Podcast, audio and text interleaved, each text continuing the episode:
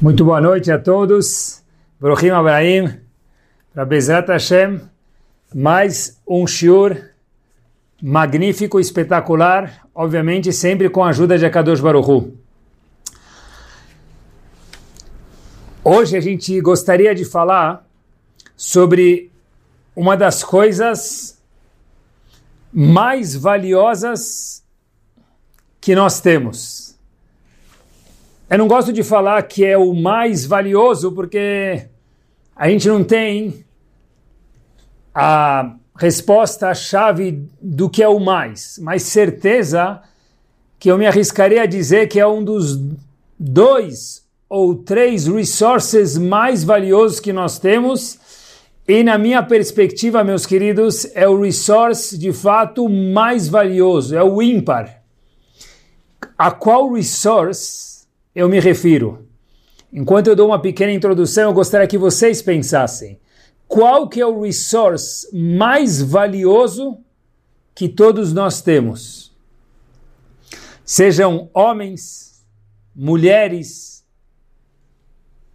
ricos, pobres, pessoas cultas, pessoas com menos educação, menos formação, indiferente quem é, aonde está, todas as pessoas que eu mencionei, qualquer pessoa, qual que é o resource mais valioso para ele? O que deveria ser, pelo menos. E aqui nós vamos deslanchar.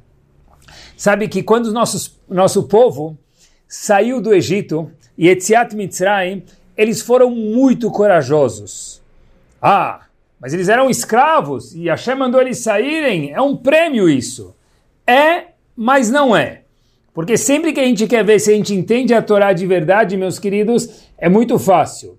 É só nós vermos e vivermos a situação como que se nós estivéssemos passando por lá. Então vamos tentar fazer isso. O Passuco, inclusive, menciona o louvor, quanto Hashem ficou feliz com o povo que o povo saiu do Egito, Be'eretz Lozeruá, foi morar no deserto, uma terra não fértil, sem comida, sem bebida, uma confiança pia, 100% em Hashem.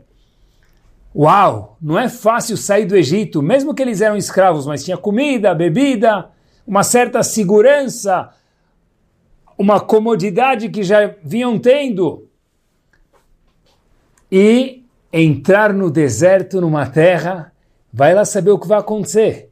Sem GPS, sem como se nortear, porque não tem nenhum ponto de referência, meus queridos.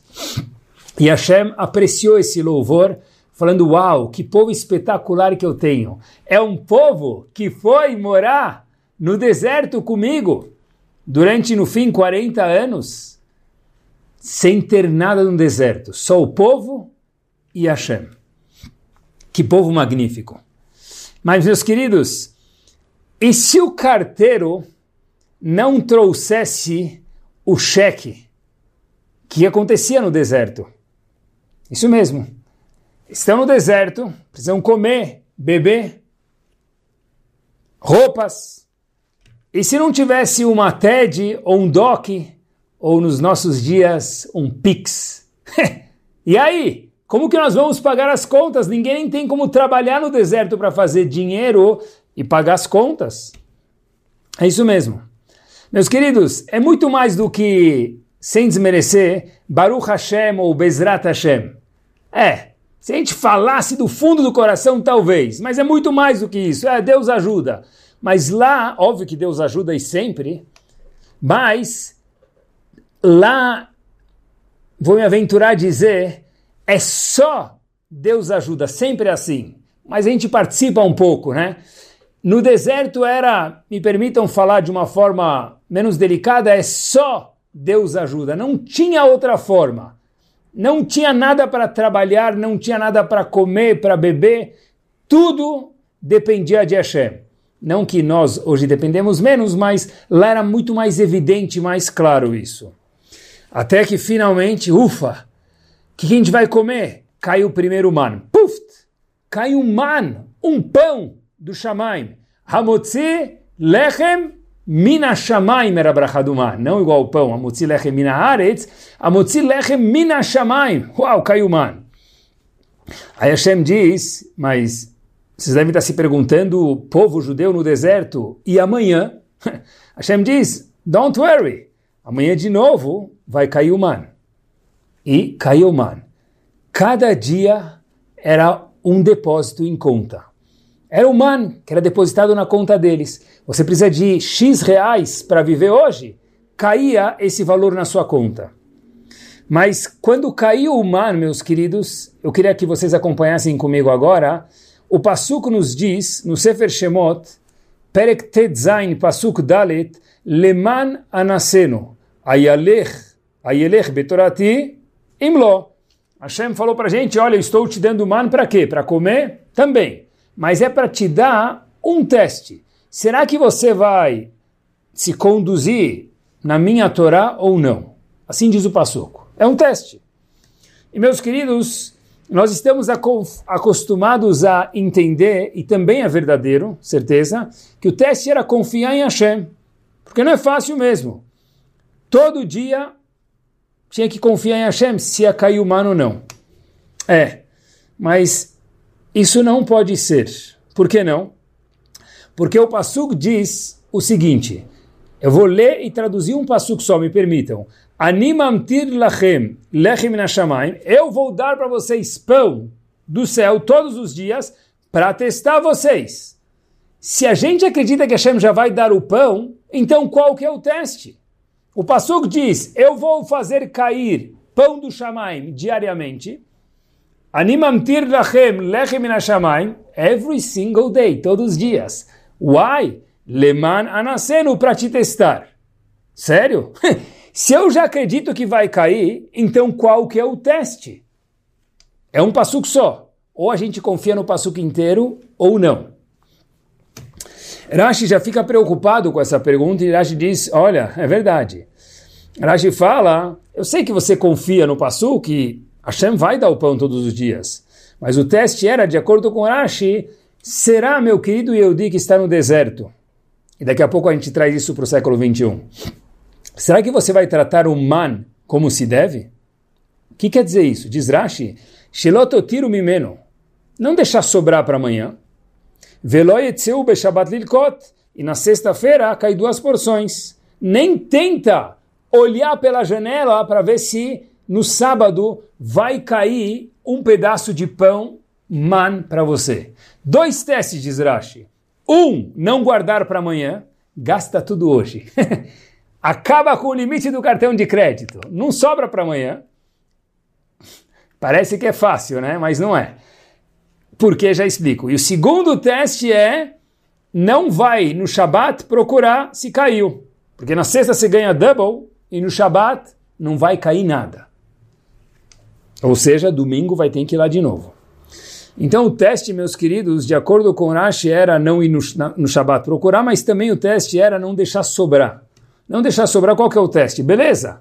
Todo dia enche o limite do cartão de crédito e gasta ele. Sonho de qualquer ser humano. Na verdade, não tanto. Por quê, meus queridos?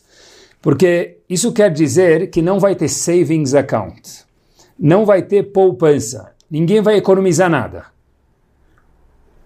Se eu ganho 100 hoje e eu preciso de 100 para viver, amanhã eu dependo mil por cento de Hashem, porque eu não tenho nenhuma reserva. Mais uma vez, a gente sempre depende de Hashem, mas aqui é de uma forma mais clara e evidente. Não tem estoque. Eu vou vender tudo. Mas e o que, que eu vou vender amanhã? Não tem estoque. Amanhã chega mais um container da China. Mas e se não chegar? Vai chegar. É isso mesmo.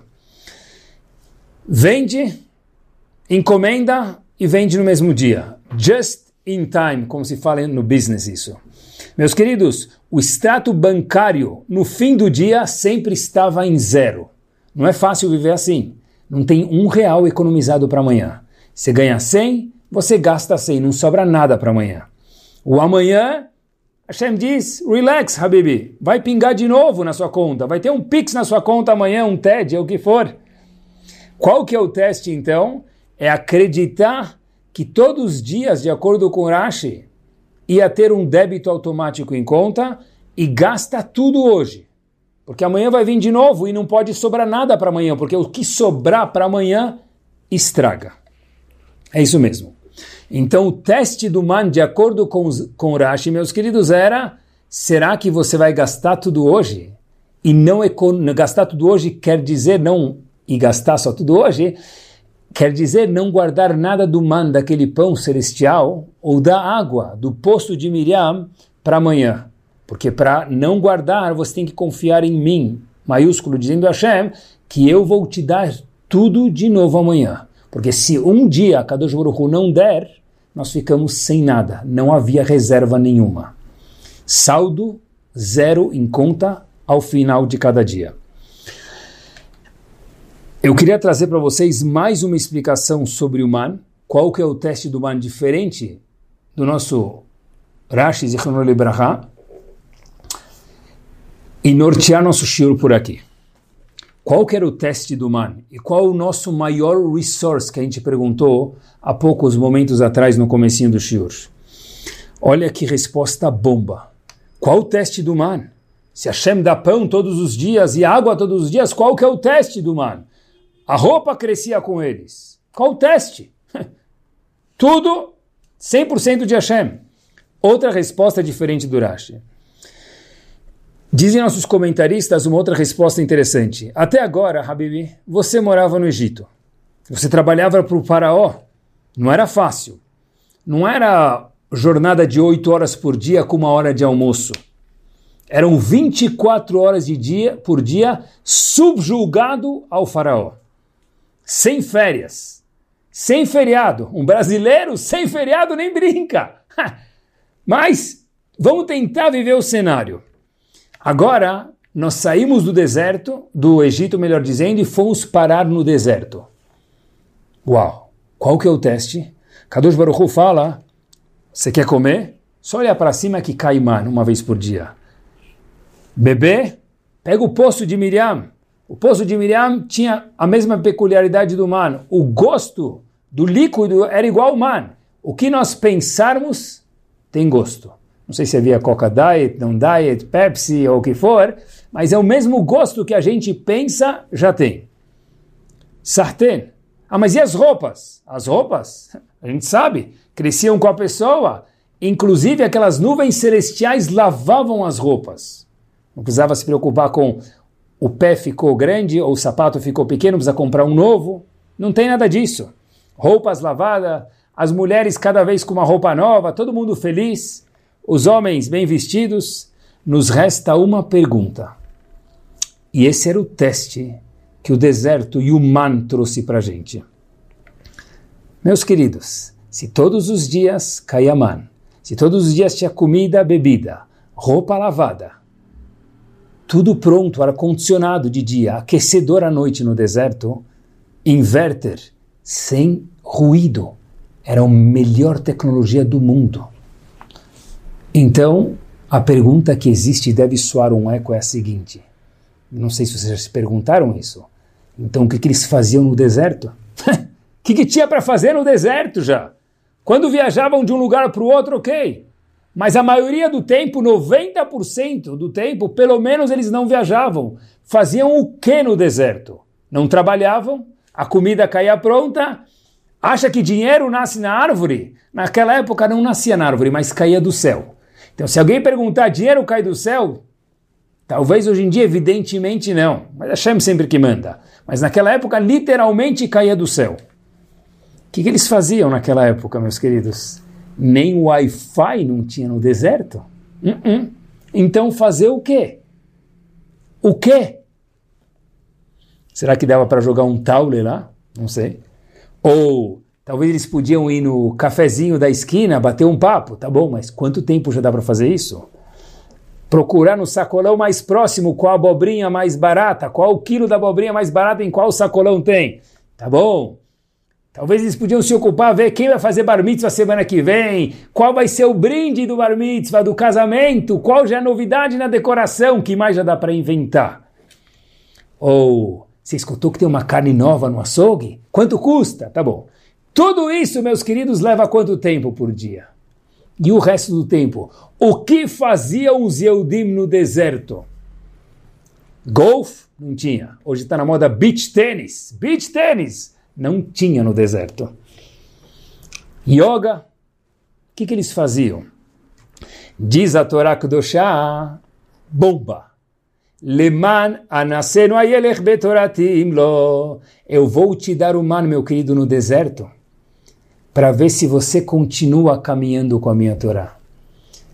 Ou seja, Kadosh Baruch falou, tá tudo pronto. Comida, bebida, roupa. Vai passear, tomar um cafezinho, tá bom. E o resto do tempo? Esse era o teste. O teste não era diretamente ligado com o man, o teste era o, o teste que o man gerava. O teste que o man gerava, diferente da explicação do Rashi, obviamente, era o que o povo vai fazer no deserto com todo tempo ocioso, livre. Porque até agora tinha que trabalhar para o faraó, até agora tinha que estar ocupado. E agora? O que, que resta a ser feito? Como nós vamos usar aquelas 24 horas que nós tínhamos ocupada no Egito, agora no deserto? Até agora estávamos comprometidos ao faraó, agora não mais. Leman anasenu ayelech betoratim lo. Habibi, o que, que você vai fazer com o seu tempo? Vocês já pensaram sobre isso? O que, que faziam os Eudim no deserto? O que, que eles tinham que fazer? Qual ocupação eles tinham no deserto? Bom, isso é interessante para aprender um pouco mais de Torá Kudoshá, óbvio, mas eu queria aproximar esse cenário de nós no século 21. E no século 21, meus queridos, qual é o maior resource que nós temos? Será que tem alguma semelhança humana com o século 21? É isso mesmo. Eu acho que tem um pouquinho. Porque nós tínhamos que quem lembra, quem lembra não ser tão velho assim. Pouco tempo atrás, relativamente, se alguém queria mandar uma carta, uma mensagem para alguém, ele tinha que ir no correio. Se deslocar até o correio, colocar naquela caixinha amarela uma, uma carta. Se fosse uma mensagem muito importante, seria um telegrama, que chegava no mesmo dia, mas eram palavras contadas, é quase como um código Morse. Algo muito sucinto, muito resumido. É, hoje em dia, aperta o botão send e manda um e-mail, nem e-mail mais, manda um WhatsApp. Antigamente, eu queria saber se o cheque foi compensado ou o cheque voltou. O que, que se fazia? Vai no banco, ou manda a secretária no banco, alguém no banco, provavelmente a pessoa tem que ir no banco precisar da senha, puxar o extrato. Hoje em dia não existe mais a palavra puxar o extrato. Te dá um clique no celular, nem um clique, o celular nos reconhece pelo, pela pupila ou pelo digital e a gente descobre o extrato, se o cheque foi compensado ou não. Isso mesmo. Antigamente tinha muito mais escadas e menos elevadores. Talvez por isso que tem pesquisas que dizem que as pessoas eram um pouco menos obesas do que hoje. Hoje em dia a gente tem elevador em quase qualquer lugar que tem, obviamente, algum andar para subir ou descer. Quem não lembra, meus queridos, da famosa foto? É, era um filme, no melhor dos casos, de 36 poses. E vai lá saber se o filme ficou bom ou não. Como que a gente sabe? Não sabe. não sabe. Tem que esperar revelar o filme. E aí, oh, Bezrat Hashem, Tfilah, para que o filme não tenha queimado e as 36 fotos saíram, ou pelo menos algumas delas. Senão, chegou de viagem e não sobrou nenhuma lembrança registrada na foto. Se a gente não sabe o telefone de alguém, o que, que fazia? Páginas amarelas. É. Se você está lembrando disso é porque está com a minha idade ou mais ou menos por lá. Páginas amarelas. Abre a páginas amarelas e procura lá ver o telefone, nome páginas brancas, se é estabelecimento, páginas amarelas e vai lá. Meus queridos, o que, que fazia alguém que estava perdido na rua? Como que chegava daqui para algum lugar que a gente não conhece muito bem, outro bairro, outra cidade, alguma estrada? Como assim? Abre um guia, quatro rodas, algum outro tipo de guia e procura. Hoje em dia, guia, quem abre um guia? Hoje em dia tem o famoso Waze, ou Google Maps, ou o que for, que nos dirige. A gente às vezes pergunta como que eu chegava lá. Não sei como chegava, eu já não sei mais explicar como fazia isso. Mas tinha que abrir um guia procurar onde nós estávamos, naquele quadrante lá do guia, e ver, vira direita, esquerda e vai perguntando. Isso mesmo. e se eu queria saber alguma informação para a escola antigamente, tinha uma palavra que hoje talvez seria um palavrão chamado enciclopédia. é enciclopédia. Abria lá, procurava a, abacaxi e falava tudo sobre abacaxi. Hoje em dia, o Rav Google responde quase, ou tudo mesmo. Meus queridos, a gente vivia offline antigamente. É isso mesmo. Ou talvez, eu me aventuro a dizer, era outro tipo de online. É, mas isso mesmo. Quem lembra dos jogos de tabuleiro, hein? jogos de tabuleiro onde não era nada virtual. Mas chega de nostalgia, porque a gente vive no século 21 e a gente tem um monte de brachot com a tecnologia, algo magnífico mesmo. Porque hoje, rapidinho, quer tirar o extrato, aperta o botão. Quer comprar, com um clique você compra amanhã, ou depois da manhã chegou em casa, não precisa nem sair de casa, espetacular. Quer aplicar dinheiro? Puf, resgatar um botão. Trade, outro botão. Meus queridos, é tudo muito rápido, muito prático, muito magnífico e gostoso. Porque a tecnologia nos trouxe muita ajuda e muita brachá também. É verdade. Inclusive, eu acho particularmente que quando eu vejo um médico, ele me fala: Ah, essa semana eu não vou estar no consultório, vou estar viajando. Eu pergunto por quê. Olha, porque a gente precisa se atualizar sempre e precisa fazer cursos. Eu acho que quem é professor, que parte do meu tempo eu faço isso com, com muita alegria, de Torá, eu acho que também precisa se atualizar. Então, eu fui fazer um curso recentemente e fiz um curso e de repente a pessoa que estava, o mentor do curso, um curso de tecnologia, já que é o assunto de hoje também, começou a explicar para a gente algumas formas de didática melhor usando a tecnologia. E de repente comecei a falando com a pessoa, a pessoa falando com a gente, nem sabia onde a pessoa estava. Ele estava numa tela de computador ao vivo falando com a gente. Eu falei, uau! Estou tendo um curso com alguém que nem sei onde ele está, nem sei se ele está no Brasil, estou aprendendo, fiquei lá duas horas, aprendi um monte com ele. Se não fosse a tecnologia, não teria tido essa brachá. Isso mesmo. Agora, a Torá nos pergunta, Leman anasenu ayelech betoratim lo. Habibi, se você não precisa mais revelar foto, se você não precisa mais puxar o extrato, se você não precisa mais ir para a enciclopédia, se você não precisa mais ir até o banco, viajar para fazer reuniões, Pode fazer por Zoom ou qualquer outro método. O que, que nós fazemos com o tempo que nós temos de sobra? Esse é o teste do MAN para o século 21. É isso mesmo. O que, que a gente faz com todo aquele tempo que sobrou? Porque antigamente precisava fazer muitas coisas para poder chegar lá. Hoje em dia, com um clique, nós chegamos lá. Então, nós poupamos muito tempo.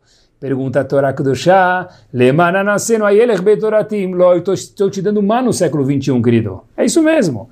Eu estou te dando má no século 21, poupando tempo demais. Mas, meu querido, Mr. ou Mrs., senhor ou senhora, jovem, adulto, terceira idade, primeira idade e quarta idade, o que nós fazemos com o tempo que nós não tínhamos antes devido à praticidade da tecnologia? E já que o resource de hoje à noite que a gente está falando é o tempo, eu queria contar para vocês uma história com uma mensagem masteríssima. Uma vez, um senhor chegou para o grande Rebbe de Tzantz,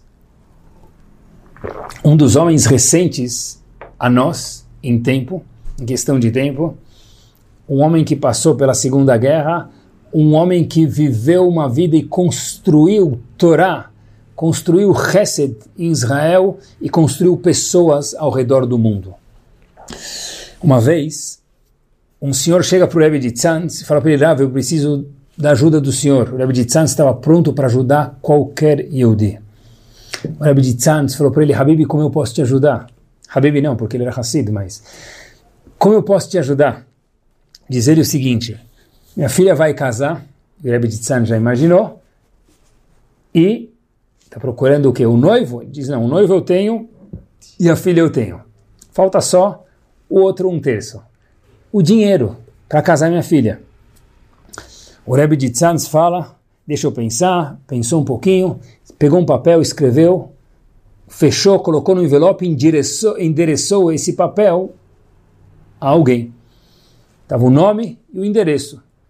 Falou para o indivíduo, olha, não coloca no correio, antigamente era época do correio ainda, não coloca no correio, vai até essa pessoa, leva esse papel. Então, esse, esse senhor, pai da noiva, chega num lugar muito bonito, um escritório lindo, bonito, chique, passa por uma secretária, outra, outra com papel. Para quem é você? Falou, vim trazer uma papel, uma carta do Rebbe de Tzantz. Rebbe de Tzantz, famoso, opa, pode entrar. Ele abre a carta, estava escrito lá, por favor, vamos chamar ele de Mr. Reuven, famoso Reuven, Mr. Reuven, eu sei que você é uma pessoa que Hashem lhe deu muita brachá financeira, gostaria que você ajudasse esse senhor que está indo casar a filha, tanto você pessoalmente como fizesse alguns telefonemas para alguns contatos seus para ajudar ele a casar a filha dele. Esse senhor lê a carta do Rebbe de Tzantz, fica, uau, fala que bonito. Fala, desculpa, mas eu não posso, estou muito ocupado, não tenho tempo, eu posso te dar um pouquinho, mas não vou conseguir ligar para ninguém. O senhor vai embora e volta para o Rebbe de Tzantz, e o Rebbe Tzanz dá algum outro jeito para esse pai da noiva casar a filha dele. Meses depois, aquele Mr. Euven, aquele magnata, vê o Rebbe de Tzanz. O Rebbe de Tzanz olha para ele e fala, como vai? Diz ele, oi, como vai, Rav? Rav fala para ele, mais ou menos. Te pedi um favor e você não fez. Diz ele, Rav, eu estava muito ocupado. Disse o Rebbe de Tzanz para aquele senhor, a qual a carta foi endereçada a ele para ajudar o pai da noiva. Escutem o seguinte, olhem que master, olhem que observação magna do Rebbe de Tzanz.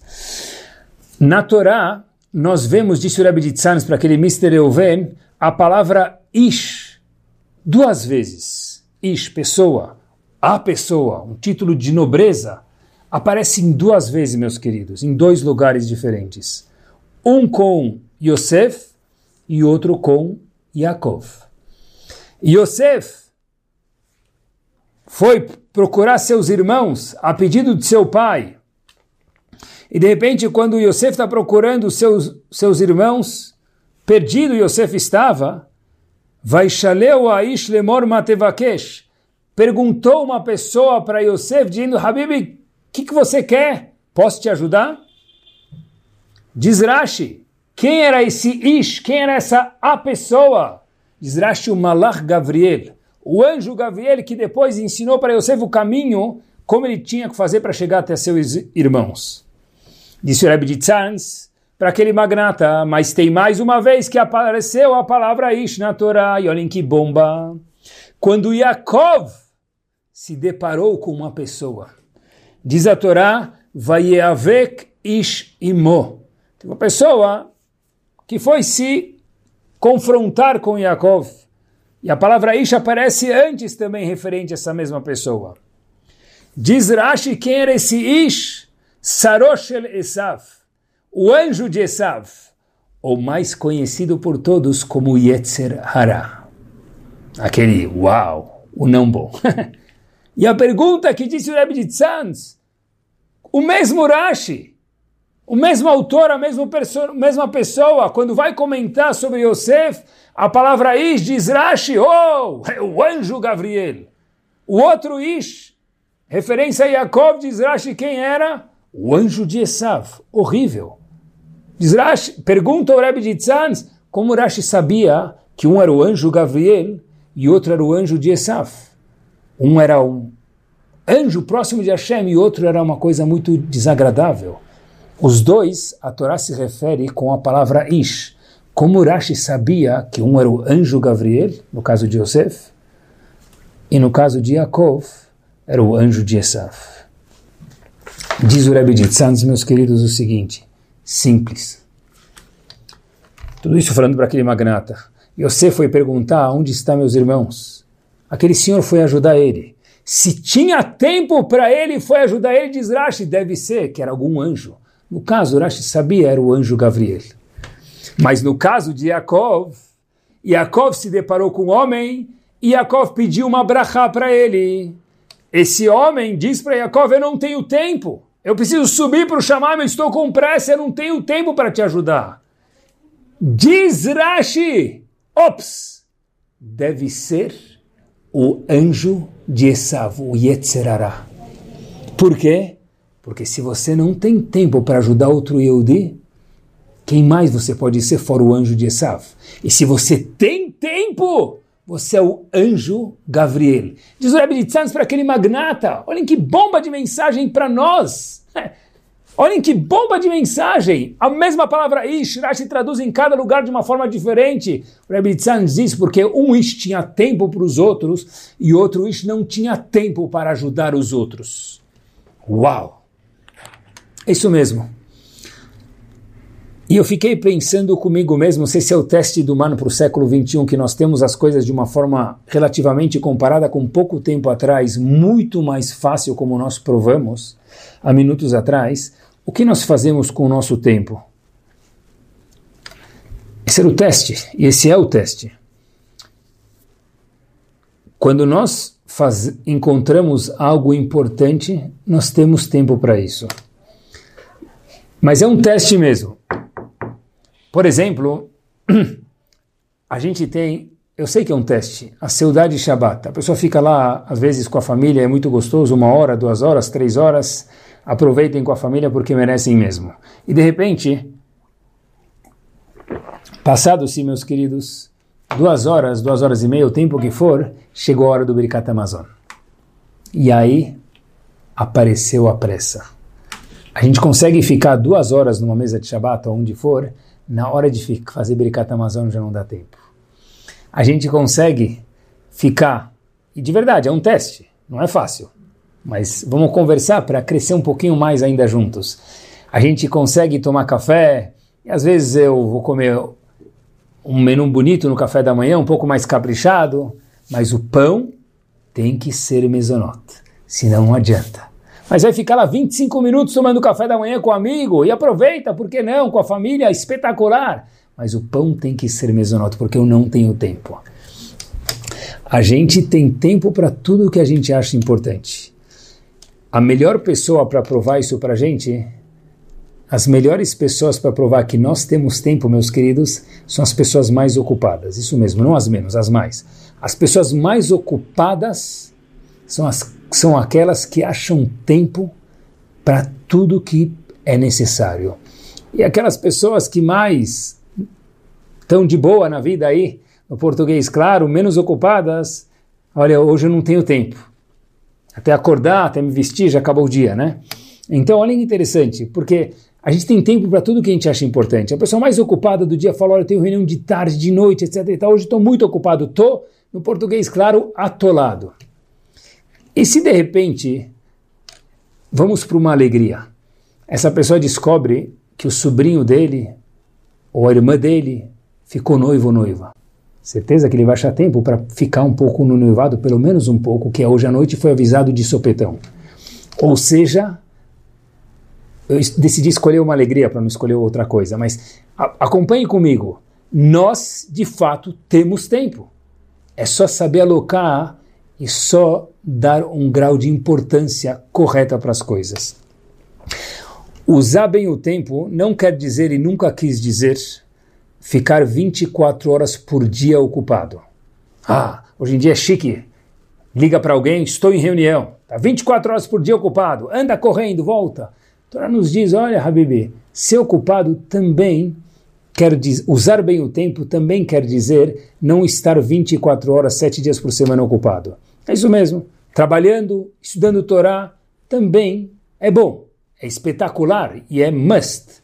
Mas usar bem o tempo é saber designar momentos da semana para ou tomar sol, ou fazer ginástica, ou escutar uma música, ou fazer algum hobby, cada um o que gosta, dentro do que a Torá permite. Mas, meus queridos, isso é aproveitar o tempo também. Isso é aproveitar o tempo. É aproveitar o tempo. Porque olha que interessante. Se a gente vai ver alguém, vi uma vez um exemplo muito curioso. Vamos dizer que uma pessoa ela vai no alfaiate para fazer um terno chique sobre medida. O alfaiate mede exatamente tal, mede que o colarinho é tal, aqui na, nas mãos, nas mangas, tem tal tamanho. E a pessoa vê que ele mediu tantos centímetros, mas na hora de fazer a roupa tem uns 4, 5, 6 centímetros a mais. Então a pessoa vai perguntar para o alfaiate, olha, se eu ir fazer um teste sobre medida, por que, que o senhor deixa uns centímetros a mais? O alfaiate obviamente vai responder, porque se eu fizer exatamente sobre medida, na medida que saiu, meu querido, você não vai conseguir mexer a mão, nem para cima, nem para baixo. Para dar uma folga, para mexer a mão do paletó para cima e para baixo, eu preciso colocar alguns centímetros a mais. Na vida, usar bem o tempo é tem temos que ter alguns centímetros a mais. Se às vezes passear, qualquer hobby que a pessoa tenha, isso é usar bem o tempo. Isso não é chamado perder tempo. Isso não vai na pergunta que a Hashem falou, quero ver o tempo, o que você faz com o seu tempo a mais. Isso é usar bem o tempo. Claro que sim. A Hashem entende isso porque nós não somos malachim, anjos. Mas será que a gente tem tempo para os outros? Para ser um malach gavrier ou não? Que, que então não é usar bem o tempo?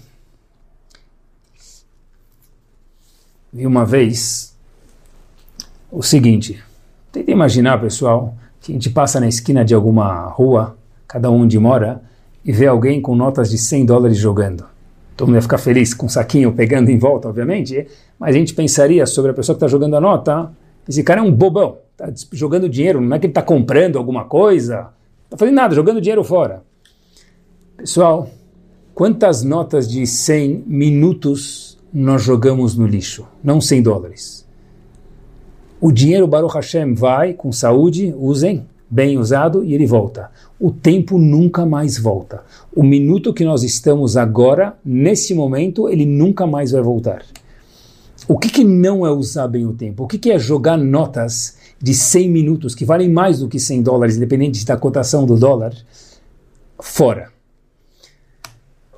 Tem aplicativos hoje, eu não quero mencionar o nome, mas tem aplicativos hoje, um menino, um jovem veio me contar, falei, o que está fazendo? Ele falou, olha Rabino, eu vou te contar. Fiquei três horas no meu celular hoje. Falei, fazendo o quê? Traba trabalho, coisas, é importante? Falei, não, tem um aplicativo que tem filminhos de um minuto, dois minutos, alguma coisa assim. Falei, e aí? Falou, é tudo informação inútil, bobeira.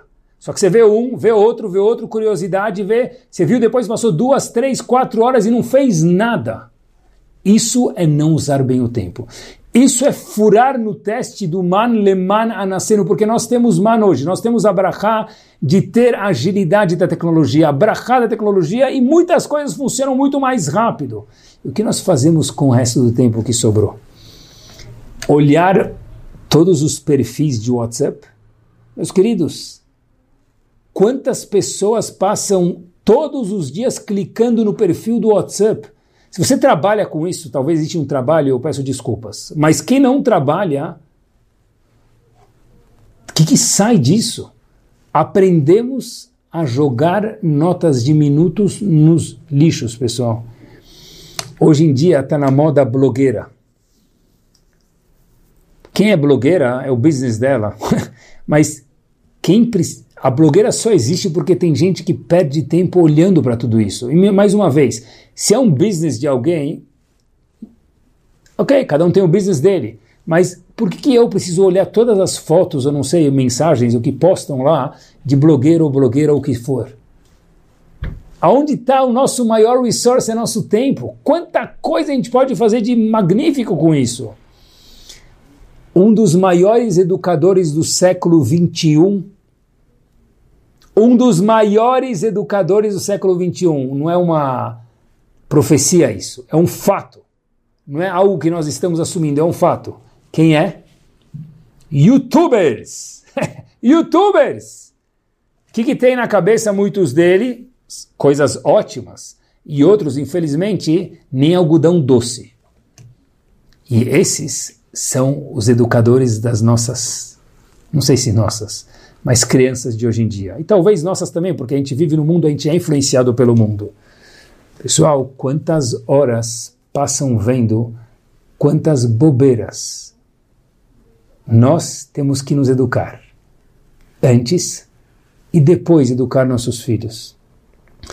Porque se a gente fosse somar por semana quantos minutos e horas preciosas a gente gasta com isso, meus queridos, é um teste e é difícil mesmo, mas é o valente que hoje nós estamos conversando para crescer um pouco mais.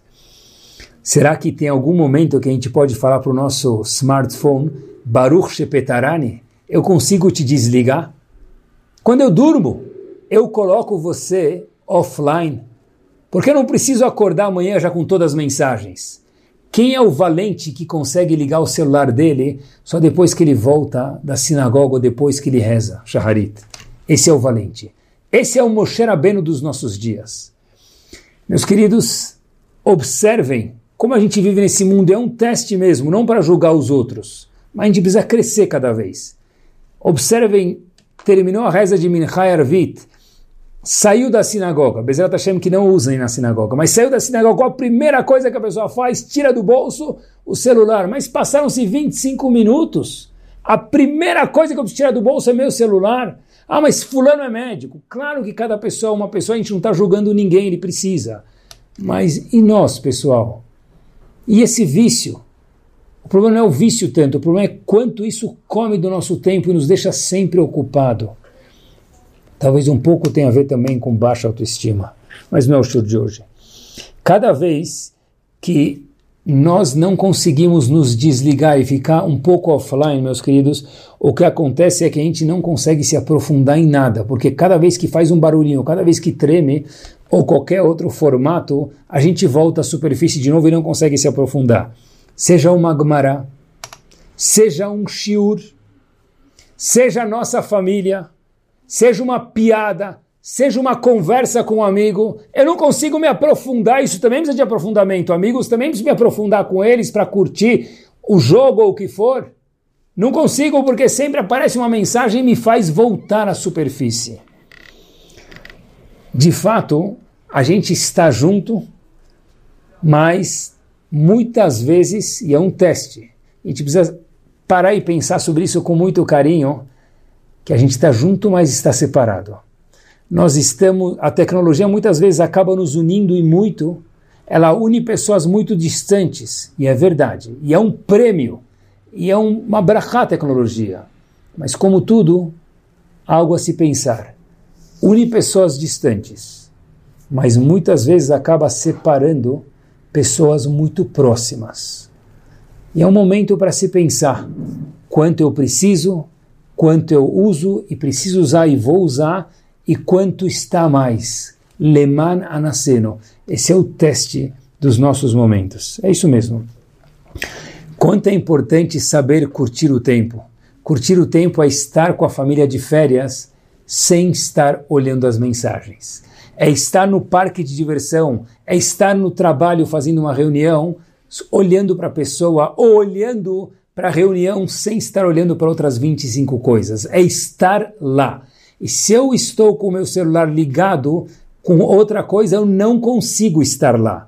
O aprofundamento em tudo só existe quando eu estou, kol em Torá, em Tfilá, em tudo, meus queridos, com a família, é só se eu estou eu com você. Se estivesse agora no Shur com mais alguma preocupação, não estaria com minha cabeça mergulhada aqui. Em tudo é assim. Quanto gostoso para um filho é saber que o pai está lá e para estar lá é sem uma distração com ele. Quando a mãe está com ele. Quando é gostoso para o marido saber que a esposa está lá perto dele. Quanto é gostoso para uma esposa saber que o marido está perto dela. Para dois amigos, para um avô, para um neto, e aí vai. Estar lá é online com ele e offline, mesmo que seja por um minuto, com o resto das coisas. E queria me aventurar para terminar quanto vale o aprofundamento.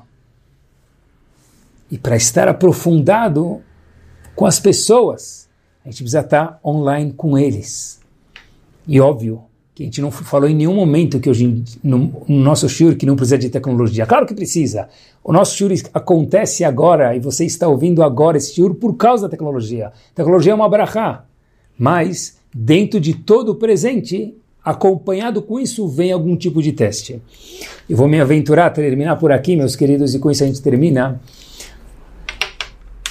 O famoso Akiva, que depois virou o grande Rabi Akiva, que sem ele a gente não teria nada, talvez hoje, porque os 24 mil alunos de Rabi Akiva pereceram e ele reconstruiu todo o universo da Torá. Ou seja, páginas do Talmud, Mishnayot, toda a riqueza bárbara que nós temos de Torá não existiria sem, sem Akiva se transformando em Rabi Akiva. E todo, nosso, todo mundo aqui conhece o que, que transformou Akiva em Rabi Akiva, com isso nós terminamos é o fato que ele viu uma pedra. E essa pedra era dura, que nem uma batirra, como se fala em árabe, que nem uma melancia, dura. E ele falou: Uau, eu com 40 anos minha cabeça é dura, mas se a rocha é dura e a água batendo nela perfura a rocha, então certeza que minha cabeça ainda tem chance de ser perfurada com coisas boas, Torá, e foi isso, diz o Talmud, que transformou Akiva em Rabi Akiva, e tudo que nós temos do Talmud, em grande parte, ou talvez total, se deve a ele.